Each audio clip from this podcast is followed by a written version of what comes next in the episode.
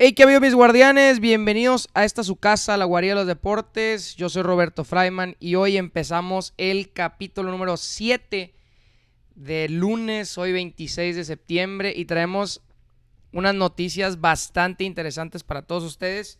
Y más porque hoy toca lunes de NFL, lunes de fútbol americano para todos los apasionados.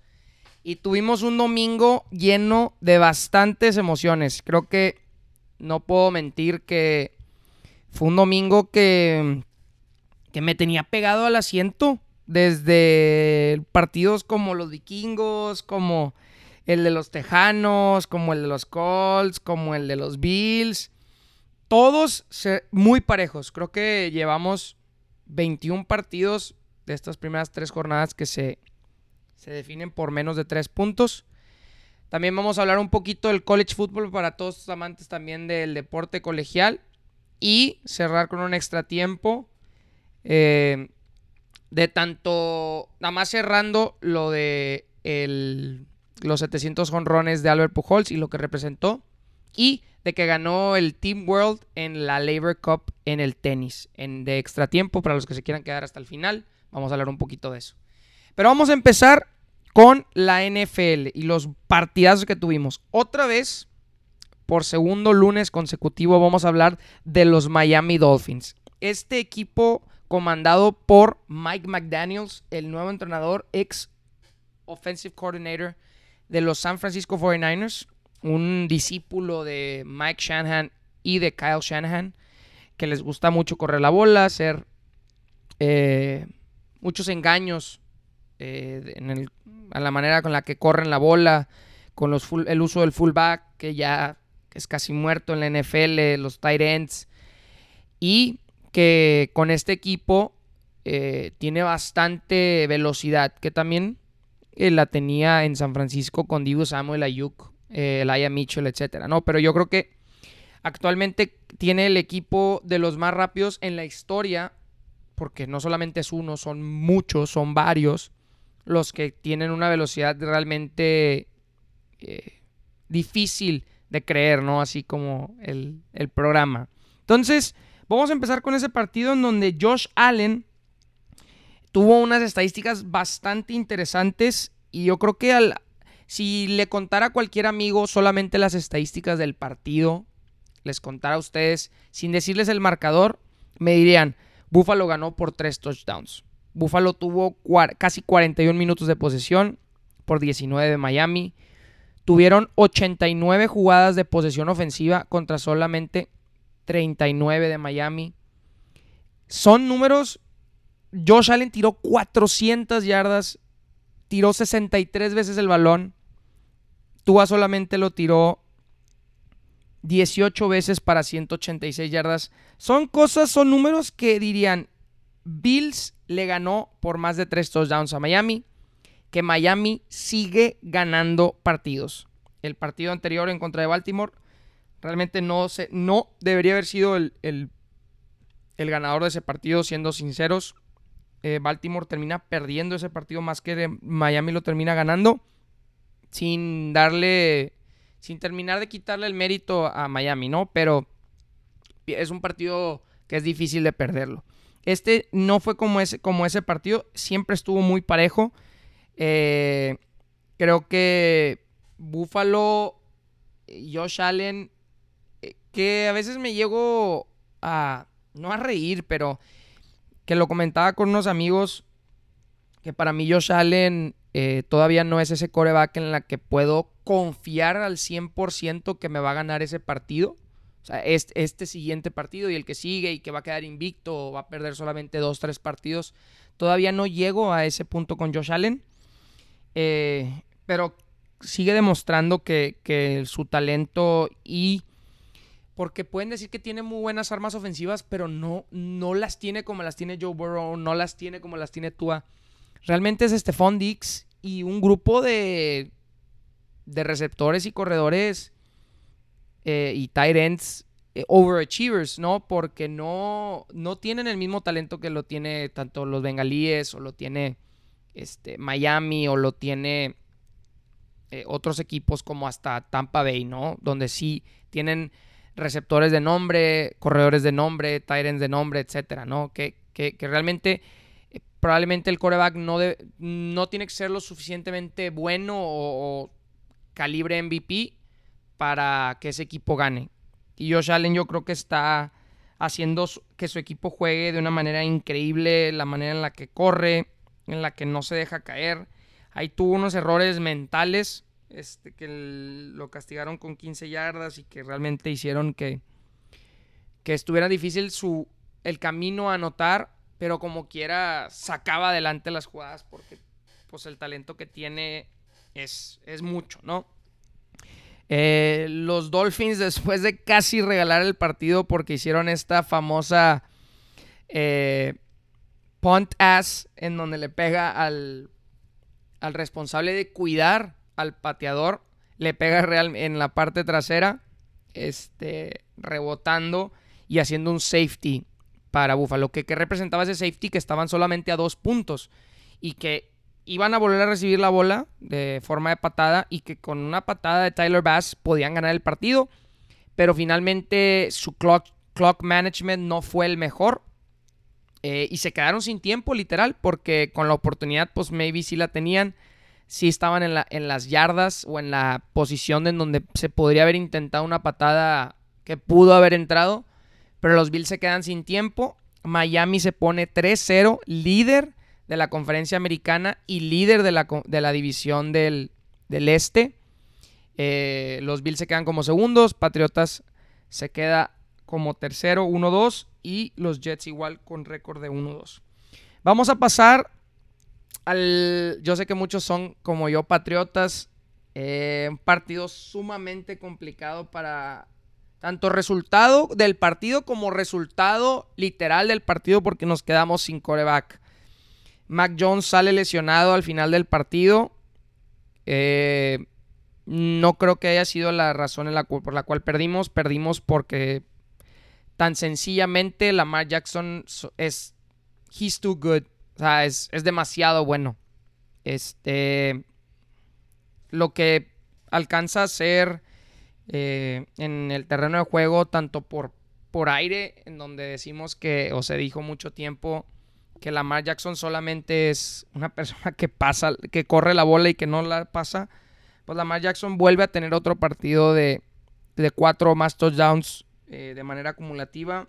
Ahora tira 4 por aire y 1 por tierra, 218 yardas eh, aéreas eh, y 107 terrestres. Otro partido de 100 yardas terrestres y un touchdown, en donde Lamar Jackson se posiciona, aunque haya tenido este partido perdido en contra de Miami, como líder en el, en el MVP por la cantidad de touchdowns, por la cantidad de yardas, por la cantidad de absolutamente todo. Se está cargando al equipo al hombro. Y tiene un buen equipo, ¿no? Con, con Bateman, con Mark Andrews, con J.K. Dobbins, que se vio bastante bien en, eh, de regreso, este, porque realmente su primer año iba a ser el año pasado y se lesiona antes de la temporada.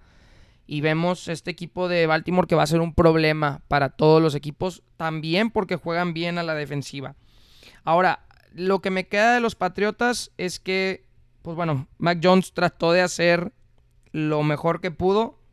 Eh, tuvo varios errores mentales en las intercepciones, en donde pues hay que ir afinando. Sin embargo, pues cómo afinamos si no puedes jugar, que va a ser bastante complicado eh, no tenerlo, yo creo que los Patriotas pues pueden llegar a tener una pésima temporada si, si no tenemos a nuestro coreback. Pero lo único que me queda es eh, del, partido realmente es, es la, actuación de la defensiva. Digo, pueden ser muchos los puntos que hayan anotado eh, Baltimore y sí fueron muchos, 37. Pero la defensiva se vio, se vio, se vio muy bien.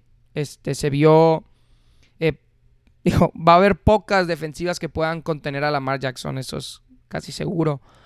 Pero se vieron que, no tiraron nunca la toalla, pero pues Lamar Jackson solamente fue, fue mucho, ¿no? Y yo creo que ya al final también perder al coreback, pues eh, no motiva a los jugadores a seguir peleando por el partido y, bueno, un partido que se pierde por 11 puntos que pudo haber sido por más o pudo haber sido por menos si no llegaba esa última intercepción. Este, eh, bueno, ni fue intercepción, fue fumble de Nelson Aguilar.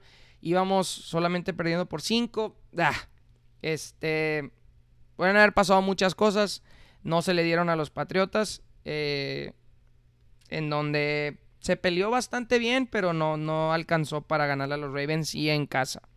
Entonces, vamos a pasar también un juego que, que lo vi muy de cerca, el de los Kansas City contra los Colts, en donde los Colts vuelven a demostrar que juegan a nada. Los Colts no juegan a nada, pero sacaron el partido.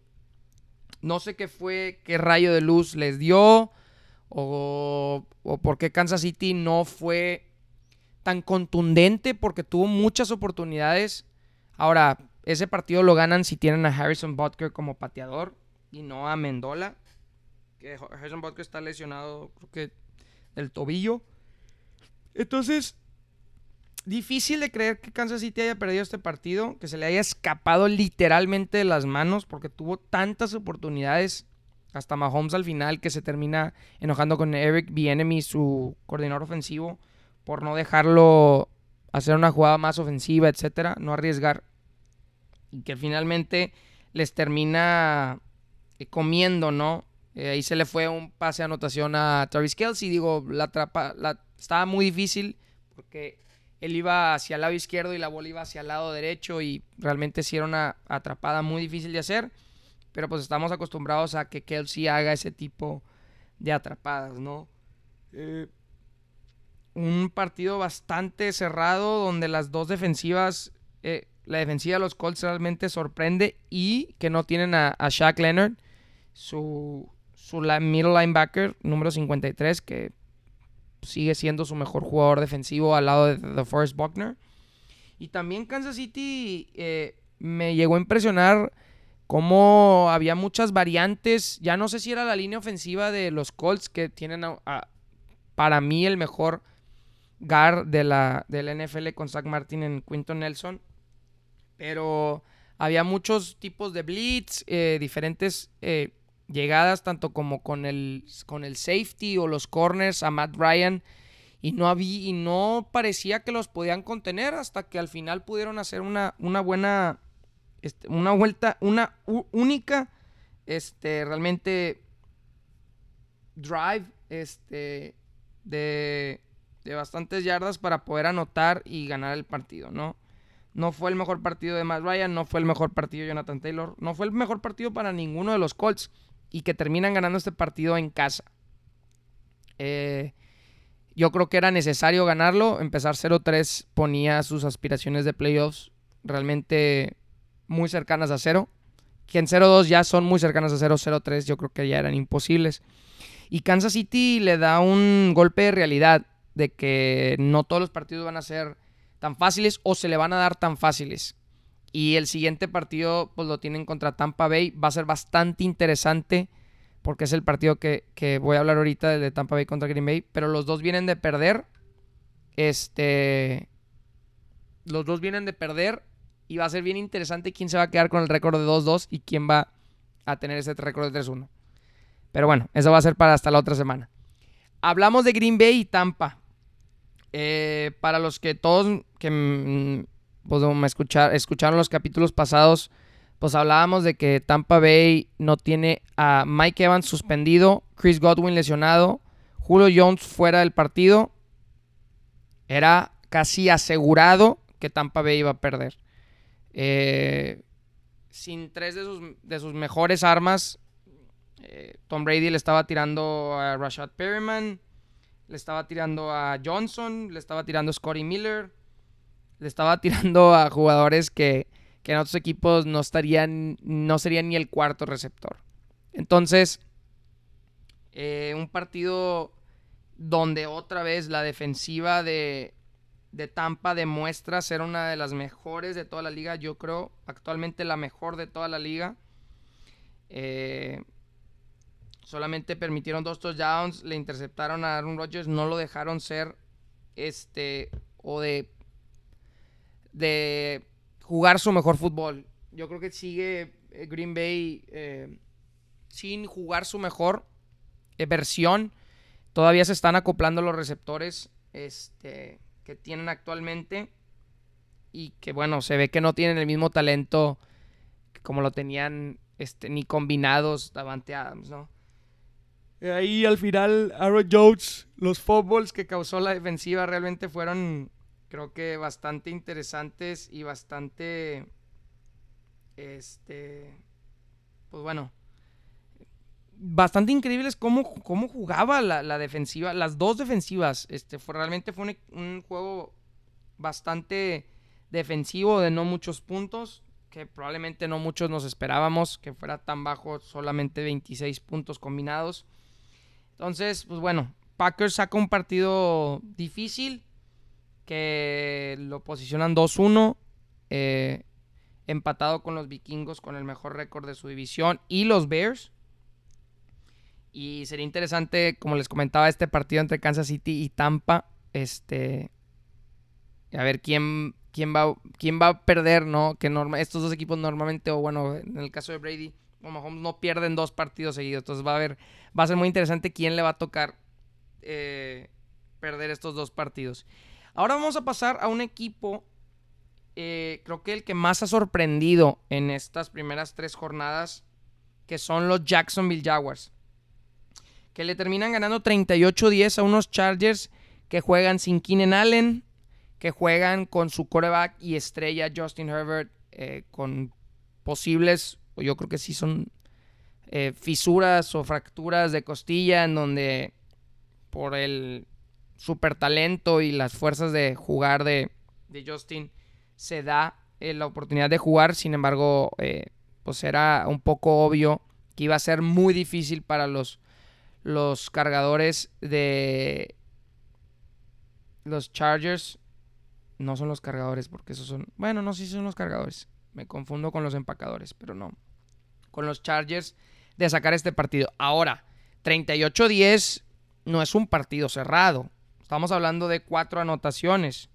En donde Trevor Lawrence creo que cada vez está cementando o haciendo de su imagen cada vez más fuerte en donde esta nueva alianza con el coach Doug Peterson, campeón de la NFL con los Philadelphia Eagles en el 2019, eh, pues realmente es una dupla que hay que tenerle miedo, sino ahorita para el futuro, donde su defensiva con el primer pick, eh, Walker, este, y creo que nos, nos está sorprendiendo mucho que esta adquisición que tuvieron, que fue muy criticada de Christian Kirk porque le pagaron muchísimo para venirse al equipo, probablemente lo le pagaron de más por ser eh, Jacksonville y poder que un jugador se viniera a jugar para acá. Pero es bastante increíble cómo ha sido su receptor número uno.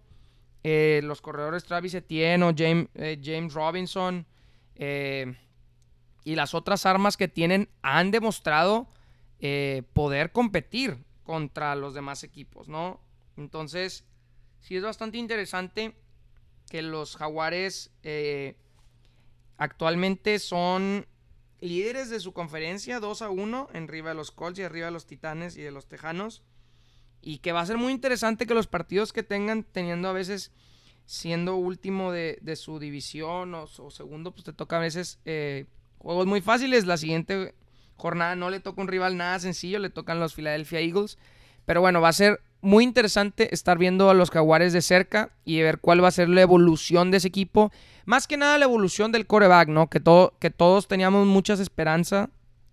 Este. Porque Trevor Lawrence por muchos era el siguiente Andrew Locke, el siguiente Peyton Manning, esa estrella que viene siendo reclutada desde muy joven como la nueva estrella de la NFL. Y que, como bien sabemos, ¿no?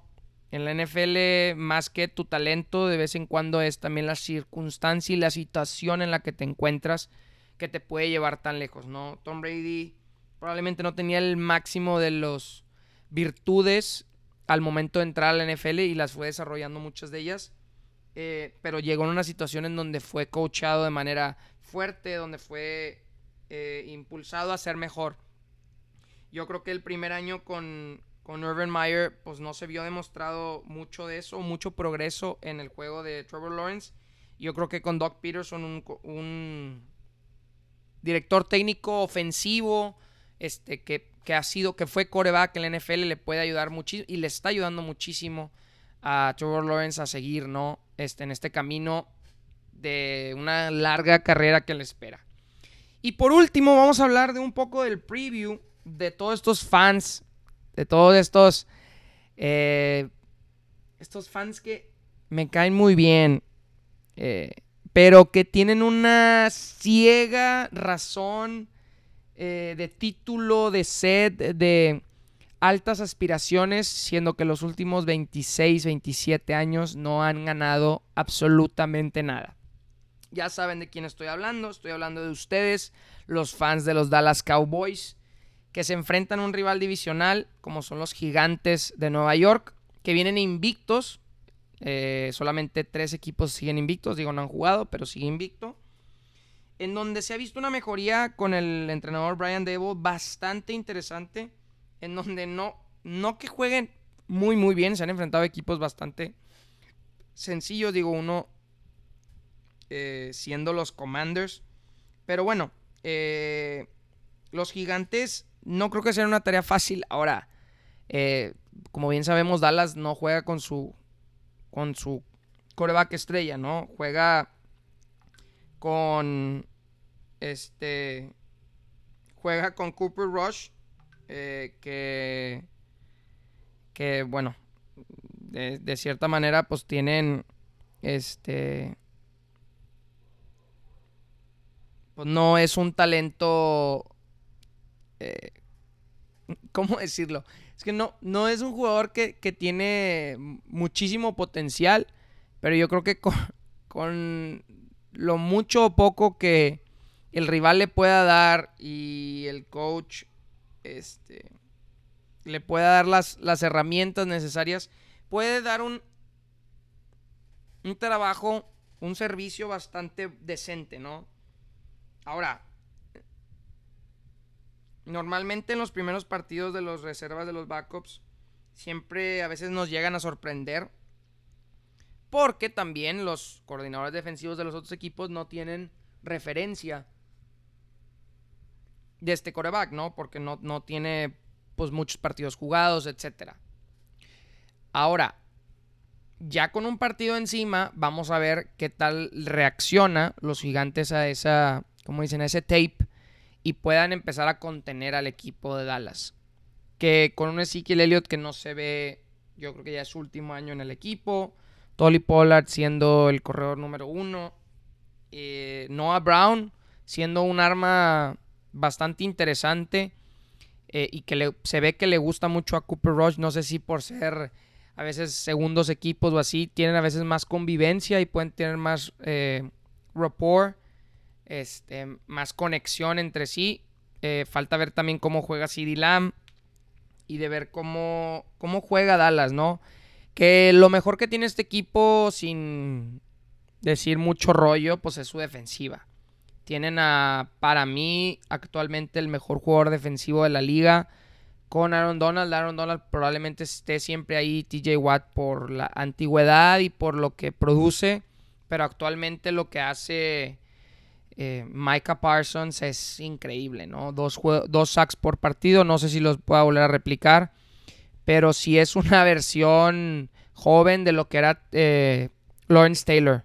Eh, no, está, no era tan grande físicamente, pero una fuerza de voluntad, un ímpetu que, que contagiaba al equipo y que los hacía pujar para adelante, que, este, que hace jugar mejor a tus compañeros y que un cornerback que para mí sí es de los mejores, no, a veces más por sus instintos que por su técnica o por la manera en la que juega Trevon Dix, pues bueno, tienen una buena dupla Leighton Banders en medio, etcétera. Y buenas, eh, buenos lineos defensivos grandes en donde pueden llegar a, que con solo 17, 20 puntos los Dallas Cowboys puedan ganar este partido. Entonces no le pides mucho a tu ofensiva que tenga que anotar los 4 o 5 touchdowns, sino dos touchdowns y una patada en donde Cooper Rush a lo largo de todo el partido pueda, pueda dar ese, ese, ese extra. Yo creo que sí se puede más contra un equipo de los gigantes que, vuelvo a repetir, no se ha enfrentado a equipos sumamente complicados, y que todavía sigue evolucionando, ¿no? Yo creo que pueden aprovechar mucho la defensiva de los vaqueros, eh, poder hacer juegos mentales con, con este coreback Daniel Jones, que para mí, pues yo creo que están contadas los días que, va a estar de, de coreback titular con los gigantes. Pero bueno, vamos a ver qué tal, qué tal reacciona el partido y ver, este, pues también que, que bueno, que, que los gigantes, pues, pues como digo, van invictos. Yo creo que este partido se lo lleva Dallas eh, cerrado. Probablemente se parezca mucho al partido de, de los Bills en contra Miami. Partido así 20-17, 21 21-17, etcétera. No, no, no creo que sea de muchos puntos. Entonces, pero ustedes también ahí les voy a poner en, en, mi cuenta de Instagram un poll para ver quién y en Twitter quién es su favorito. Para que vean en mis cuentas ahí. Eh, les voy a poner aquí abajo del podcast y me puedan seguir y puedan ahí estar viendo su opinión, ¿no? De quiénes son los favoritos. Pero bueno, vamos a pasar al college football para todos estos amantes también del fútbol americano, pero también colegial. Eh, un poquito de manera más rápida. Pero vamos a pasar primero con el que fue un juegazo. El de Clemson en contra de Wake Forest. El 5, Clemson contra el 21 Wake Forest. Que se fue a un doble extratiempo. Si recuerdan los extratiempos de, de del colegial, eh, se pone en la yarda 25 y el primero pues es pues si anotas, eh, le da la posición a la otra bola también la yarda 25 y se anota. En la siguiente tienes que anotar, si anotas tienes que anotar una conversión de dos y cada vez se va haciendo más complicado para que se termine. En el primer extra tiempo los dos equipos anotan. En el segundo Clemson anota, no hace su conversión. Sin embargo, la defensiva de Clemson detiene a Wake Forest para ganar el partido 51 a 45. Estamos hablando de 96 puntos, un partido sumamente increíble que sigue demostrando que, que este coreback eh, de Clemson, DJ Uyagalele, no, pues no, no, eh, digo, y le estamos viendo una vara muy alta, ¿no? No tiene el mismo talento que tenía sus antecesores, como lo son Trevor Lawrence y Deshaun Watson, ¿no? que los dos eh, quedaron campeones de a nivel nacional. Entonces, Clemson se sigue aferrando como estos buenos lugares. Compite en una conferencia que no es tan competitiva como es el Big Ten, como es la SEC. Ellos compiten en la ACC, en la Atlantic Coast Conference. Entonces, pues bueno, probablemente sí lleguen, pero por, los por la dificultad de sus partidos no creo que lleguen a nunca estar entre los primeros cuatro. Ahora, eh, bueno, ahorita hablamos de los, de los primeros cuatro, que, es un tema bastante interesante. Texas, los Texas Longhorns pierden en contra de Texas Tech eh, del equipo de Patrick Mahomes en tiempo extra. A Texas le sigue afectando no tener a su coreback titular, a Queen Edwards. Eh, Texas se pone en récord de 2-2, que no es nada positivo, porque después de ganarle a... Bueno, que para mí es una victoria, pero moral de ganarle a Alabama, de perder contra Alabama 20-19. Gana contra UTSA y no pueden ganarle a Texas Tech en casa de Texas Tech. Eh, igual, eh, probablemente es el coreback, probablemente todavía esté en un año, dos, eh, de que Texas esté en su máximo apogeo. Pero bueno, difícil de, de poder ver que Texas se recupere y si se recupera, pues probablemente y si le va muy bien y hace unos partidos muy buenos, llegue a competir por estar en el top 10 y pueda hacer un partido de eh, bastante decente eh, en un bowl eh, colegial, ¿no? Ya con su coreback titular. También pasamos al juego de USC, a los troyanos del sur de California, en donde también tuvieron un partido sumamente complicado en contra de, de Oregon State.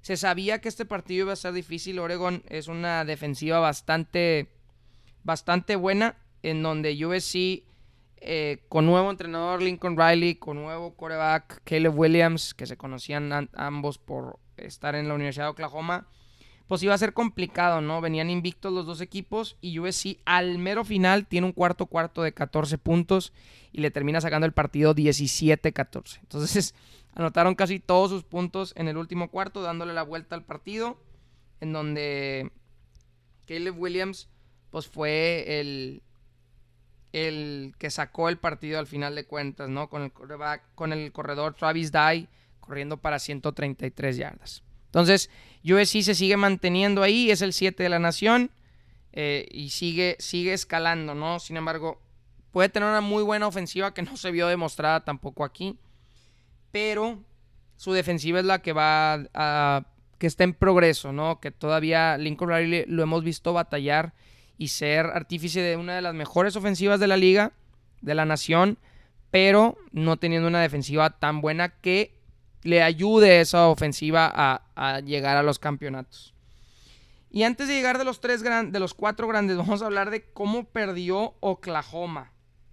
Oklahoma pierde su partido en contra de, aquí lo tengo, de Kansas State, 41-34.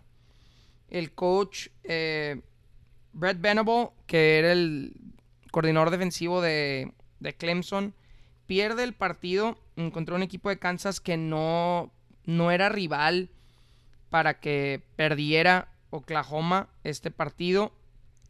Sin embargo, pues ni la defensiva del coach Benovo pudieron detener a, Kansas, que si no estoy equivocado, dos corredores terminan, tanto el coreback como el corredor, terminan con arriba de el corredor con 116 yardas y el coreback terminó con 148 yardas terrestres y 234 aéreas.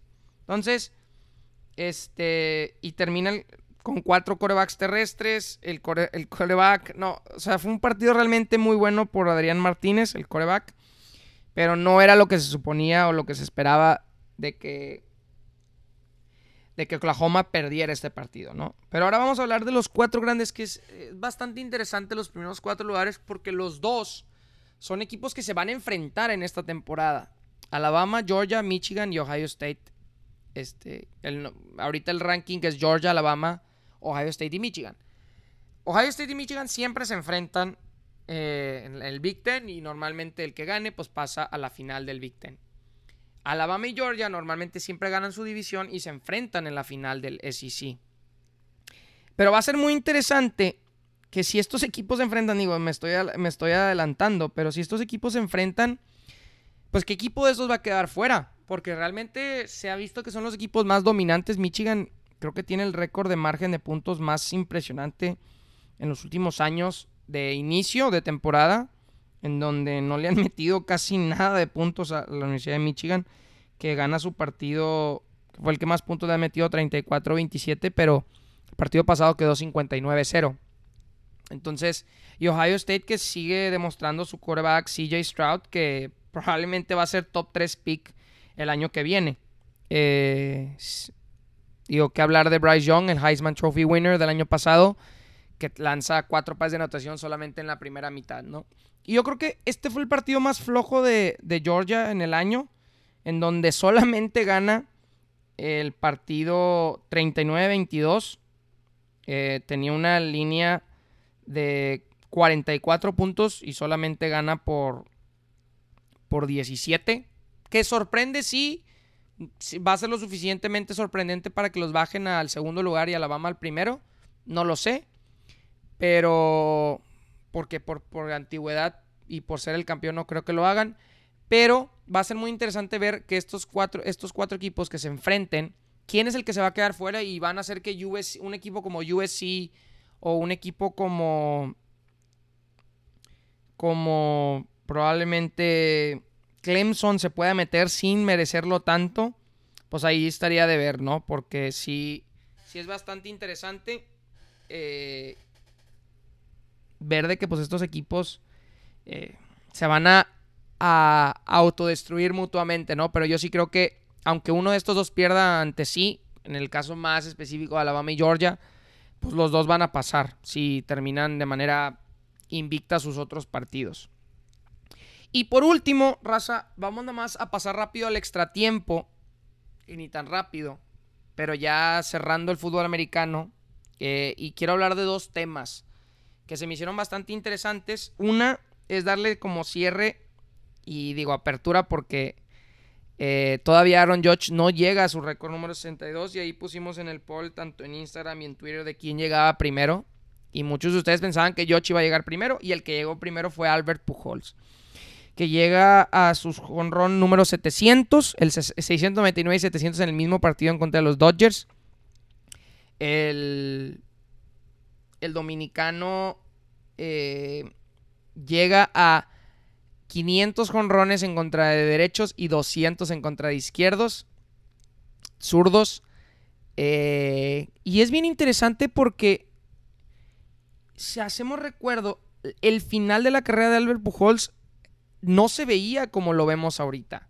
Albert Pujols tuvo una época en donde estuvo con los, los angelinos, en donde no iba a playoffs, en donde ya no lo veíamos mucho, en donde probablemente veíamos una, un normal, un, un declive este, de, una, de un jugador que fue muy bueno, pero sus últimos años lo pasó en un equipo que le pagó dinero, como un Robinson Cano, como muchos otros le han pasado, y que termina siendo un final no tan feliz. Y como Arbel Pujols, eh, después de salir de los Angelinos, de irse a los Dodgers, tiene un rol este, bastante interesante en donde pega bastantes conrones. Y en esta última temporada los Cardenales le dan la temporada completa para poder regresar, de poder ser parte del equipo y yo creo que lo toma de una manera increíble, este, siendo uno de los sus mayores contribuidores, digo, afuera de lo que es Nolan Arenado y Paul Goldschmidt, que son candidatos a ganar el MVP de, esta conferencia. Pero yo creo que Albert Pujols y, felizmente le da otro final a su carrera muchísimo más eh, merecido a lo que fue una carrera excepcional. Tres MVPs, dos campeonatos en el 2005, 2006, 2006 creo. Y eh, porque 2005 fue los White Sox. Y 2011 en contra de los Rangers, que ahí eh, estuvo bastante, bastante buena. Entonces, pues bueno, un final de carrera bastante buena. Hall of Famer asegurado. Y yo creo que Albert Pujol se va en lo más grande, en lo más alto. Y con todo mundo recordando esto último, ¿no? Que, que también es para un deportista irte en lo alto, eh, lo mejor que puedes hacer. Eh, no voy a hablar tanto de Aaron Judge, este, pero ahí sigue. Eh, hoy lunes 26 todavía no lo rompe, pero estamos confiados aquí en el, el, guardián de que lo va, lo va a llegar y lo va a cumplir. Y yo creo que va a pegar un, uno o dos más. Termina con 63, 64 esta temporada. Y como último tema de extra tiempo, quiero hablar del final de lo que fue la Labor Cup, eh, este torneo organizado por Roger Federer. Veíamos que todos los, los anuncios publicitarios eran de las marcas que Roger Federer tiene actualmente, como es Unique Law, Rolex, Credit Suisse, Barilla, eh, eh, On Running, todas estaban ahí. Todas eran patrocinadas de Roger Federer. Y que después del segundo día, que fue dominado por eh, lo majestuoso que juega Novak Djokovic, tanto en sencillos, ganándole fácilmente a, Francis Tiafo, y con dobles son Berreteni ganándole a Alex de Minur y a Jack Sock. Eh, se enfrentan un tercer día en donde son triples los puntos Gana no de manera sorpresiva porque Jack Sock juega muy bien dobles. Gana el primer partido. Y luego hay un partido en donde Novak Djokovic se enfrenta a Félix Auger Lesión, el canadiense de 21 años. Y le gana en dos sets a Novak Djokovic 6-3, 7-6. Creo que de manera sorpresiva Félix menciona que es probablemente el mejor partido de su carrera. La verdad, eh, tuvo partidos muy difíciles este año en donde llevó a Rafael Nadal al quinto set en, Roland Garros. Tuvo partidos difíciles en, US Open en donde no se le daba esa victoria, ¿no? Y yo creo que es interesante porque ah, Félix, es, su entrenador es Tony Nadal, el tío que fue coach de toda la vida de, Rafa Nadal. Eh, es un muy buen prospecto que tiene mucho talento y que tiene mucha garra y no se le había dado esa victoria en el año, ¿no? Y le termina ganando un Novak Djokovic que un día anterior se había visto inmaculado y que se veía como el mejor tenista del mundo. Lo hacen ver un poco más eh, mortal, ¿no? Y por último, iba un partido de Tsitsipas en contra de Francis Tiafo. Tiafo. Y Tsitsipas pierde el partido de manera muy tonta, teniendo varios, eh, varios match points ahí disponibles. Y, Francis Tiafo, el americano, lo termina sacando. Los dos de 24 años. Este. Tsitsipas, la verdad es que para mí es un jugador que no es muy consistente. Digo, es muy joven y tiene mucho talento, pero que no debería haber perdido ese partido. Estaba esperando ver ese último partido de Casper Ruud, el noruego, en contra de Taylor Fritz, que me gusta bastante el juego de ambos. Fritz, un americano también de 24, 25 años, que le pega bastante fuerte a la pelota, y un Casper Ruud, número 2 del mundo actualmente, que está teniendo un nivel bastante interesante. No se, no se nos dio la oportunidad de ver ese partido. Es por primera vez que el Team World gana, eh, gana este trofeo, el equipo del mundo, en contra del equipo europeo, en donde Roger Federer se queda sin título al final de cuentas, termina perdiendo el partido, que, el, único que jugó y termina perdiendo el trofeo.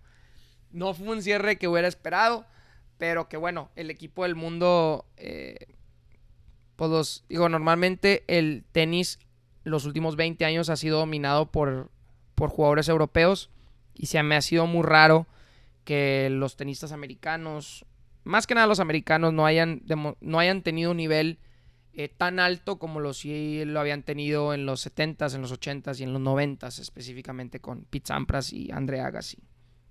¿No? El entrenador John McEnroe, uno de los mejores tenistas de la historia, ya por, dice que por fin ya nos tocaba, ¿no? Eh, pero bueno, planean regresar los europeos el próximo año.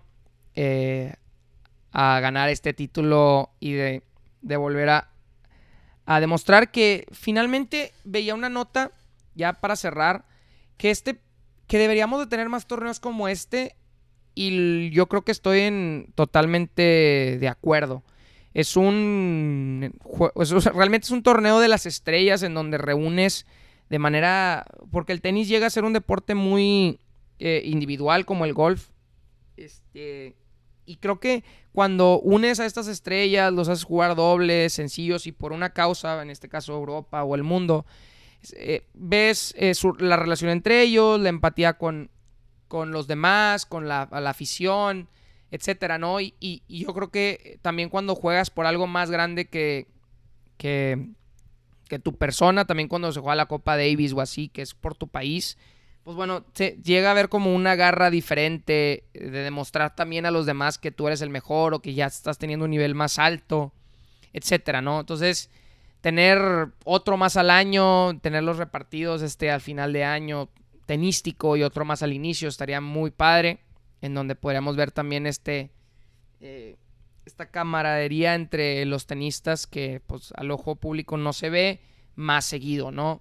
Y de ver cómo el nuevo talento en el tenis ya está aquí, eh, ya está, este, ya no es futuro, es presente.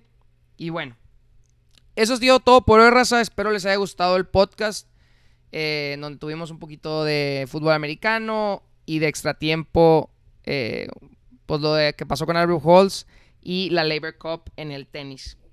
Eh, les recuerdo que me vayan a seguir a mis redes sociales, las voy abajo, las pongo abajo en Twitter que es Robert-Freyman y en Instagram roberto.freyman para que estén viendo las polls este, y ahí estén, estemos interactuando y me digan también cuáles son sus preferencias, quién les gusta más o no de los temas que hablamos aquí en el podcast. Les mando un abrazote y hasta la próxima. Hasta el miércoles. Saludos.